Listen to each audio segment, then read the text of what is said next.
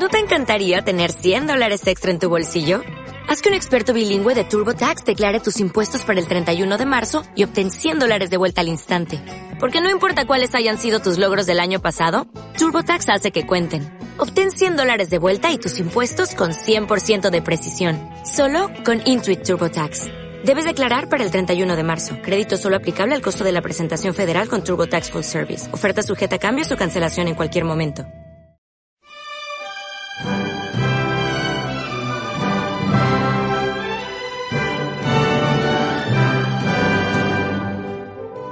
Solo por gracia. Aquí comienza el programa cristiano Solo por gracia, cuyo objetivo es presentar las Santas Escrituras en su interpretación literal e histórica, enfocando los tiempos proféticos que estamos viviendo. Creemos que la Iglesia está pasando por una apostasía sin precedentes. Por consiguiente, tenemos la firme convicción del pronto regreso de nuestro Señor y Salvador Jesucristo. Le invitamos a que escuche el programa Solo por Gracia y deseamos que sea de provecho por usted.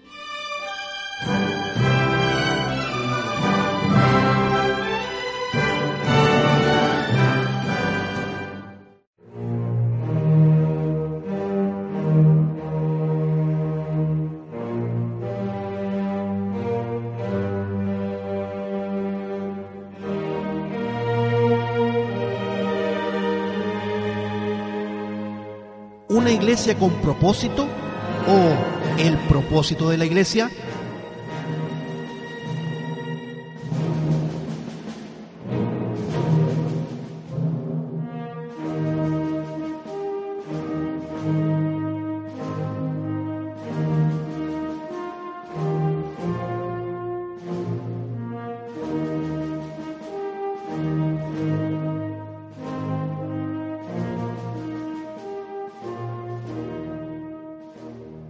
Una de las tantas novedades restauradoras que circulan en medio de las iglesias llamadas evangélicas y cuyo origen es la antigua teología universalista y dominionista del reino, es la consigna de la iglesia con propósito, frase acuñada con extraordinario éxito por el pastor norteamericano Rick Warren, fundador de la iglesia Saddleback Church en California, Estados Unidos. Warren, al igual que sus mentores Robert Schuller, fundador de la ostentosa Catedral de Cristal, o el afamado coreano David Cho y su colosal iglesia The Joyful Gospel Church, lleva varios años predicando la nueva y efectiva manera de hacer crecer una iglesia. Tan deliberada y abierta es su postura pragmática y universalista, que no escatimó absolutamente nada cuando elevó la protocolar oración al momento en que el actual presidente de los Estados Unidos, Barack Obama, asumía el mando. Rick Warren revela abiertamente su postura ecuménica cuando, desafiando a muchos pastores y eruditos conservadores críticos, asistió a una conferencia que congregó a miles de musulmanes americanos donde expuso sus ideas.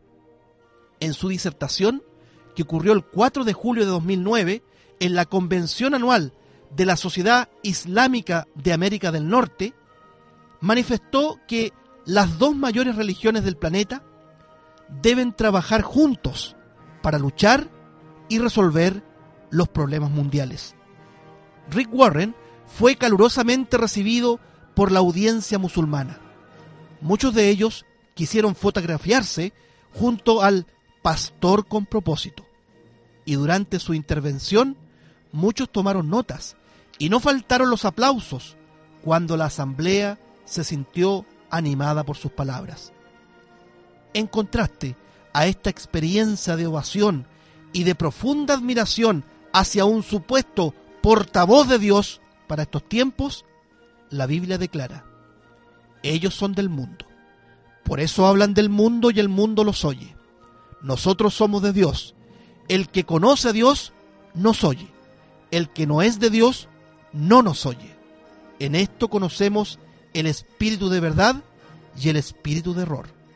Primera de Juan, capítulo 4, versos 5 al 6. Ay de vosotros, cuando todos los hombres hablen bien de vosotros, porque así hacían sus padres con los falsos profetas. Lucas capítulo 6, versos 26 al 27.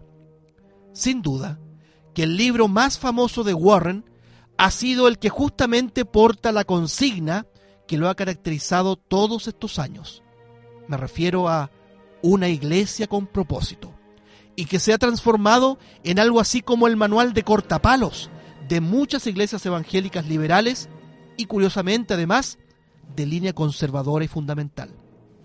De hecho, es uno de los libros más vendidos, con más de 30 millones de ejemplares, siendo Warren uno de los escritores más leídos, según reporta la revista estadounidense New York Times.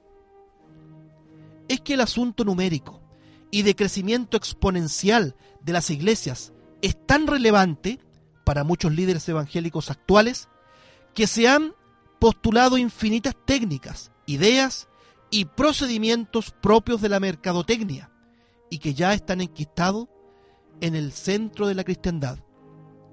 Las enseñanzas de Rick Warren provienen de la antigua formación teológica del seminario Fuller y las enseñanzas de Peter Wagner, profesor de esa escuela formadora de líderes liberales y ecuménicos. Wagner fue uno de los primeros pregoneros del concepto de crecimiento de la iglesia y su enseñanza marcó profundamente la escuela de pensamiento de muchos otros líderes, como el mismo John Wimber, fundador de la Iglesia de la Viña, John Guichot en Corea, César Castellano en Colombia y evidentemente el ya citado Rick Warren en los Estados Unidos. La esencia de la enseñanza de Rick Warren se descubre en el objetivo de desmoronar la formación, estructura y doctrina conservadora de las iglesias cristianas evangélicas tradicionales, para instaurar lo que él llama un nuevo paradigma que sea atrayente al mundo, cuyo apelativo acunado por Warren es los sin iglesia. En esto podemos comprobar la evidente filosofía y movimiento restauracionista que Warren y todos los pregoneros del afamado dominionismo universalista o católico enseñan a sus feligreses. En otras palabras, se debía abandonar conceptos como doctrinas, estructuras conservadoras, himnos tradicionales, lenguaje puramente bíblico, etc., para reemplazarlos por términos fácilmente aceptables por aquellos que no son cristianos. Según esta enseñanza, se debe abolir de los sermones palabras como infierno, pecado, arrepentimiento, santidad e inclusive el solo título de iglesia, porque aquello atenta contra la autoestima de las personas. De ahí que cada vez, con más frecuencia, se ve el surgimiento de lugares pseudo cristianos llamados centro familiar cristiano, encuentros familiares, grupo de acción cristiana, etc. Por esta razón, podemos ver también que el término pastor, por ejemplo, ya ha sido reemplazado por el de coach motivacional. Evidentemente, bajo premisas como estas, es muy probable que las membresías crezcan exponencialmente, ya que la técnica del marketing siempre ha dado resultados, defendiendo el pragmatismo demencial con aquella antigua idea de que el fin justifica los medios. No obstante, es necesario preguntarse o al menos meditar respecto al valor cualitativo del crecimiento. Es decir, no solo ver el crecimiento de una iglesia, sino que observar con quiénes o cómo está creciendo. ¿Son verdaderos cristianos los que abultan y llenan de manera extraordinaria las mega iglesias actuales? ¿Es solamente el valor cuantitativo lo que importa en una congregación? ¿Son los métodos humanos los que van a convencer al pecador para que, comillas, acepte la salvación de Cristo? Hay que agradar al mundo y transformar atractivamente a la iglesia para que la gente venga a las reuniones y llenen los inmensos templos? Estas y otras preguntas son las que debemos realizarnos a la luz de la palabra de Dios y cotejarlas con los actuales tiempos de apostasía, cuyo viento de maldad está soplando y seduciendo, inclusive a aquellos que se presentan como conservadores y fundamentalistas. Rick Warren enseña que no hay que hablar de doctrina, lo que se asemeja a la premisa de los grandes ecuménicos de estos los últimos tiempos, y que insistían en decir que lo que importa es el amor que nos une, ya que la doctrina nos divide. Ante tan diabólica y salamera enseñanza, no podemos sino elevar la sola palabra de Dios respecto a este punto. Dice la palabra del Señor, como te rogué que te quedases en Éfeso, cuando fui a Macedonia, para que mandases a algunos que no enseñen diferente doctrina. Primera Timoteo capítulo 1, verso 3. Pero el Espíritu dice claramente que en los postreros tiempos algunos apostatarán de la fe, escuchando espíritus engañadores y a doctrinas de demonios. Primera Timoteo capítulo 4, verso 1. Ten cuidado de ti mismo y de la doctrina. Primera Timoteo capítulo 4, verso 16. Pero tú habla lo que está de acuerdo con la sana doctrina. Tito capítulo 2, verso 1. Si alguno viene a vosotros y no trae esta doctrina, no lo recibáis en casa, ni le digáis bienvenido. Segunda de Juan, capítulo 1, verso 10.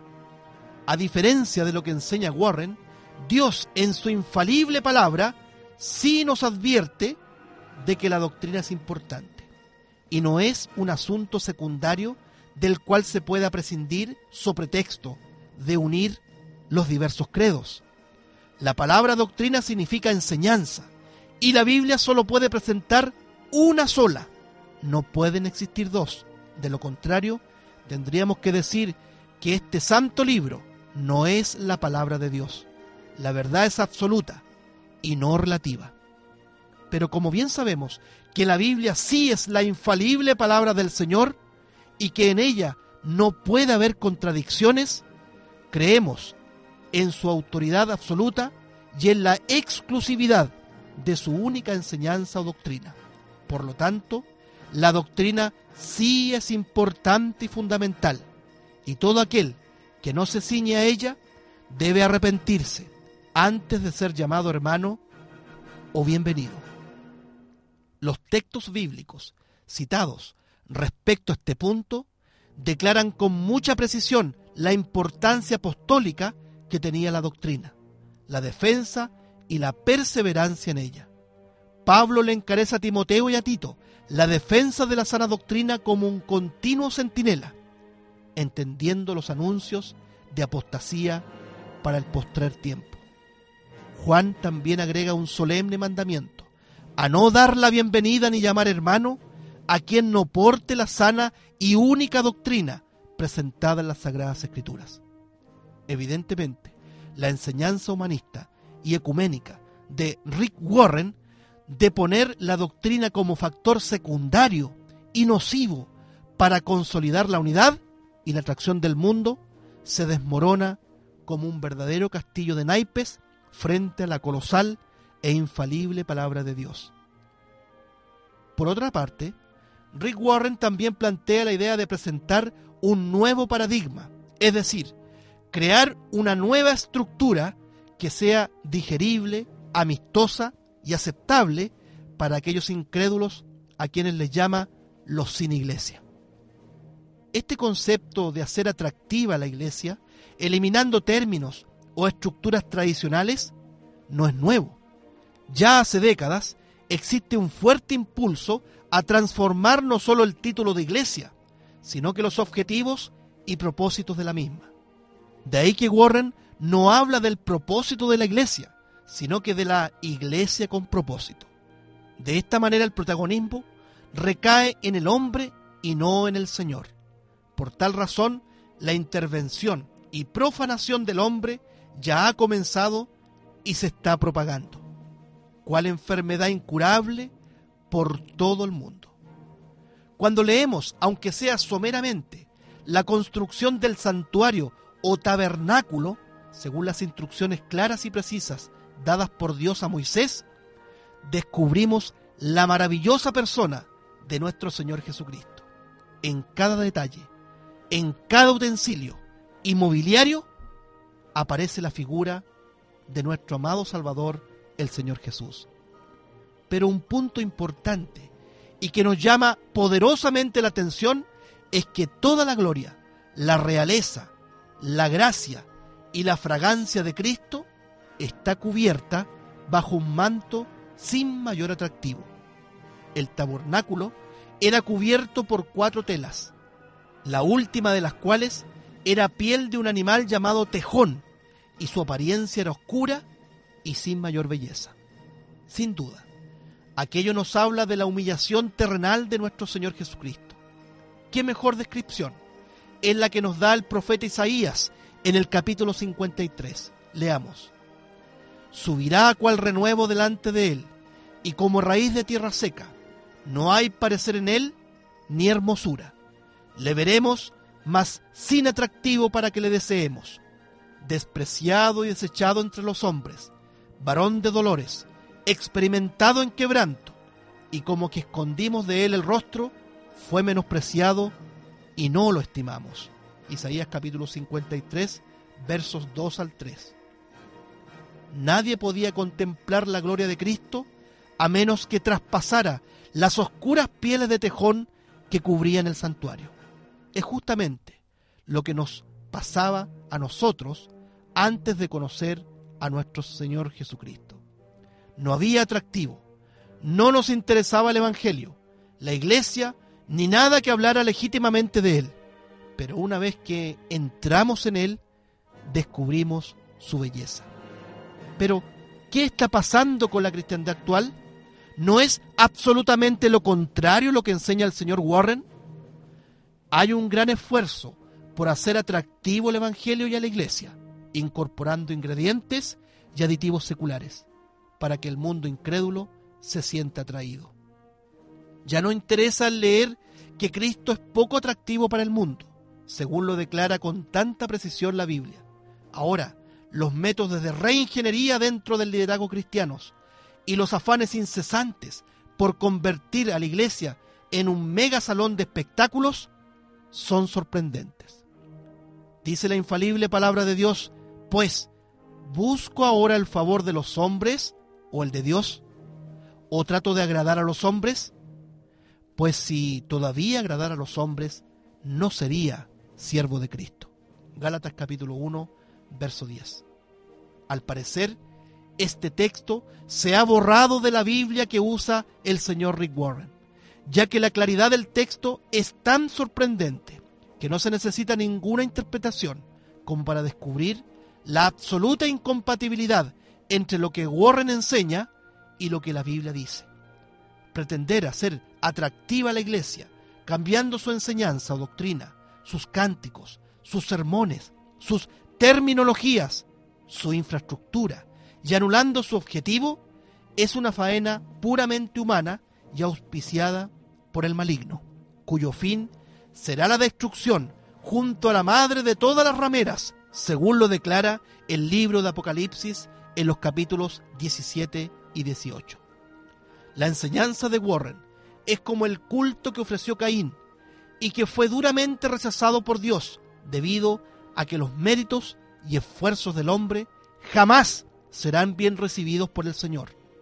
La iglesia legítima de Cristo no confía en sus méritos ni en su atractivo, tal cual Abel, que ofrece la inocencia del sustituto que representa la obra de Cristo. En un resumen del libro Una iglesia con propósito de Rick Warren, se describe lo siguiente. El ministerio de Jesús atrajo a multitudes enormes. ¿Por qué? porque el Evangelio es buenas noticias.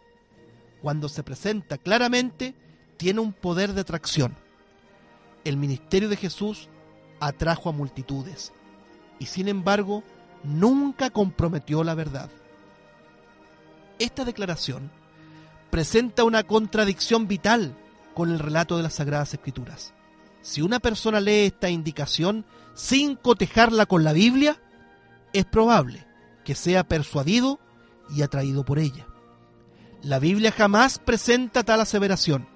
La gente no venía a Jesús por el mensaje del Evangelio, sino que por los milagros.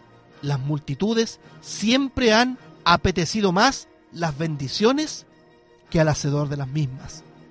Cuando la voz potente del Evangelio era expuesta por el Señor Jesucristo, las multitudes se diluían y los religiosos de la época y de siempre se levantaban como un siniestro escuadrón liderado por el mismísimo Satanás. La infalible palabra de Dios dice, al oír las palabras de Jesús, muchos de sus discípulos dijeron, dura es esta palabra, ¿quién la puede oír? Sabiendo Jesús en sí mismo que sus discípulos murmuraban de esto, les dijo, ¿esto os ofende? Desde entonces muchos de sus discípulos volvieron atrás y ya no andaban con él. Dijo entonces Jesús a los doce, ¿queréis acaso iros también vosotros? Le respondió Simón Pedro, Señor, ¿a quién iremos? Tú tienes palabras de vida eterna. Juan capítulo 6, versos 60 al 68. La prueba de que las multitudes buscaban a Jesús solo por los milagros está en que cuando ellos oían las palabras lacerantes del Salvador, volvían atrás. De hecho, solo basta con recordar que el Señor Jesús murió solo y no con una mega iglesia a su lado. Fueron las mismas multitudes que tomando palmeras lo aclamaban vociferando Osana, Osana, pero días más tarde gritaban crucifícale, crucifícale. El pensar en hacer atractivo el Evangelio para el mundo, aplicando métodos y aditivos humanos, es un profundo error, ya que en lugar de lograr un mundo evangelizado, se terminará con mundanalizar a la iglesia. Y eso es justamente lo que ha ocurrido en la actualidad. Las grandes muchedumbres y montoneras de personas que conforman la cristiandad actual solo desean escuchar y ver lo que es agradable a los sentidos. Y eso es parte de la premisa que propone todo este mover de crecimiento de la iglesia. La iglesia no es un negocio que debe ser sometido a análisis de calidad y balances a fin de mejorar la rentabilidad y crecimiento. Eso no tiene ningún asidero bíblico, a menos que los directores de aquellas corporaciones pseudoevangélicas sean los mismos y clásicos traficantes de almas, que viven de la lana de las ovejas. Por lo tanto, a mayor volumen del rebaño, más suculento se hace el negocio. En lo personal, yo creo que por ahí va el asunto. Y es más, la Biblia así lo anuncia para este tiempo.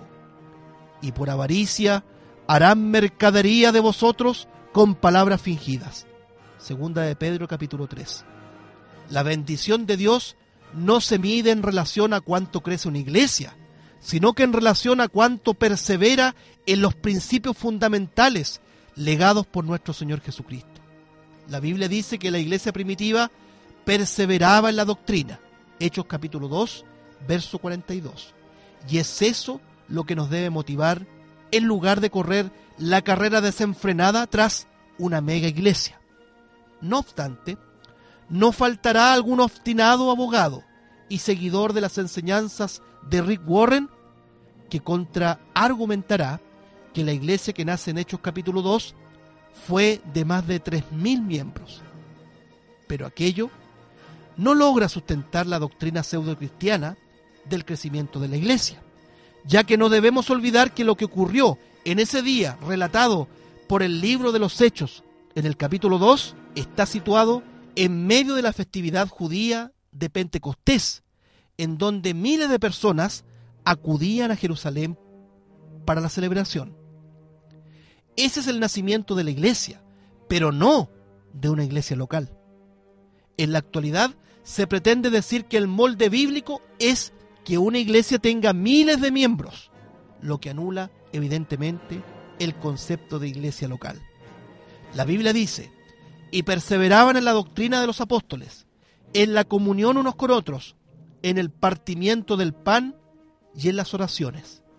Y partiendo el pan en las casas, comían juntos con alegría y sencillez de corazón. Hechos capítulo 2, versos 42 al 47. Los cristianos del primer siglo se reunían en las casas a estudiar las escrituras, a orar, a partir el pan y mantener la comunión unos con otros, con alegría y sencillez de corazón, virtud que por cierto no existe en la actual mercadotecnia religiosa. En primer lugar, reunir 3.000 personas en una casa es imposible, a menos que encajemos la enseñanza que apunta a la mega iglesia, como lo dice la estrategia de Rick Warren. En segundo lugar, partir el pan con 3.000 personas es inviable. Y menos, tener comunión los unos con los otros. Es irrazonable pensar y defender la idea de que en el libro de los hechos aparece el paradigma de una mega iglesia. En la actualidad, esta mega iglesia se asemeja a un mall donde en el interior de sus inmensos locales transita mucha gente que ni siquiera conoce sus nombres, ni menos saben de las propias necesidades individuales. Por cierto, decir que allí existe comunión es una gran falacia.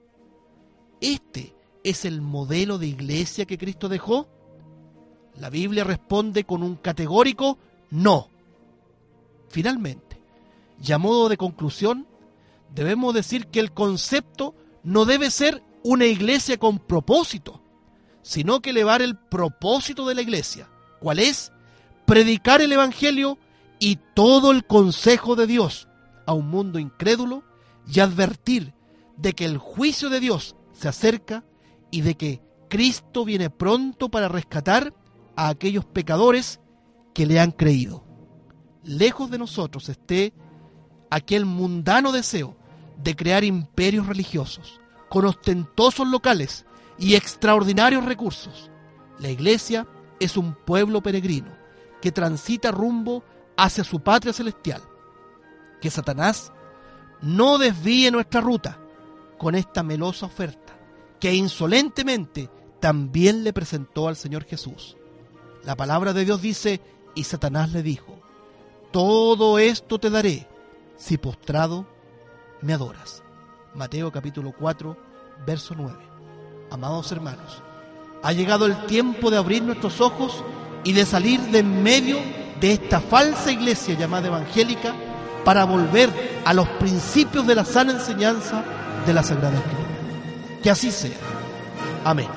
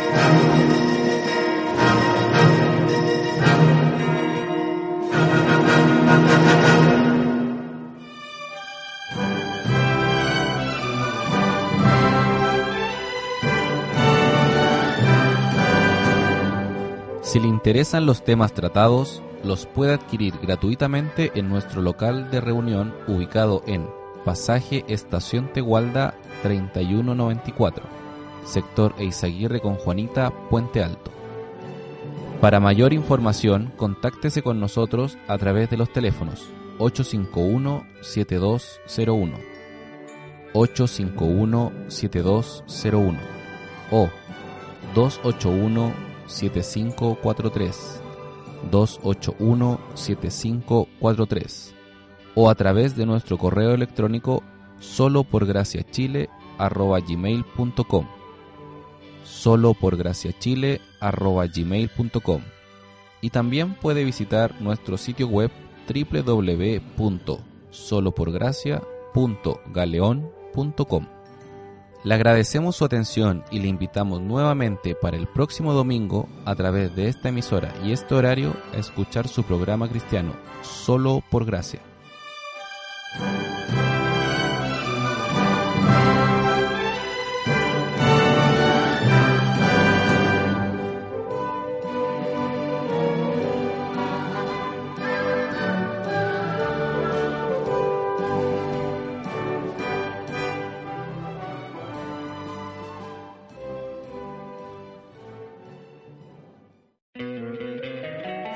Encantaría tener 100 dólares extra en tu bolsillo? Haz que un experto bilingüe de TurboTax declare tus impuestos para el 31 de marzo y obtén 100 dólares de vuelta al instante. Porque no importa cuáles hayan sido tus logros del año pasado, TurboTax hace que cuenten. Obtén 100 dólares de vuelta y tus impuestos con 100% de precisión. Solo con Intuit TurboTax. Debes declarar para el 31 de marzo. Crédito solo aplicable al costo de la presentación federal con TurboTax Full Service. Oferta sujeta a cambios o cancelación en cualquier momento.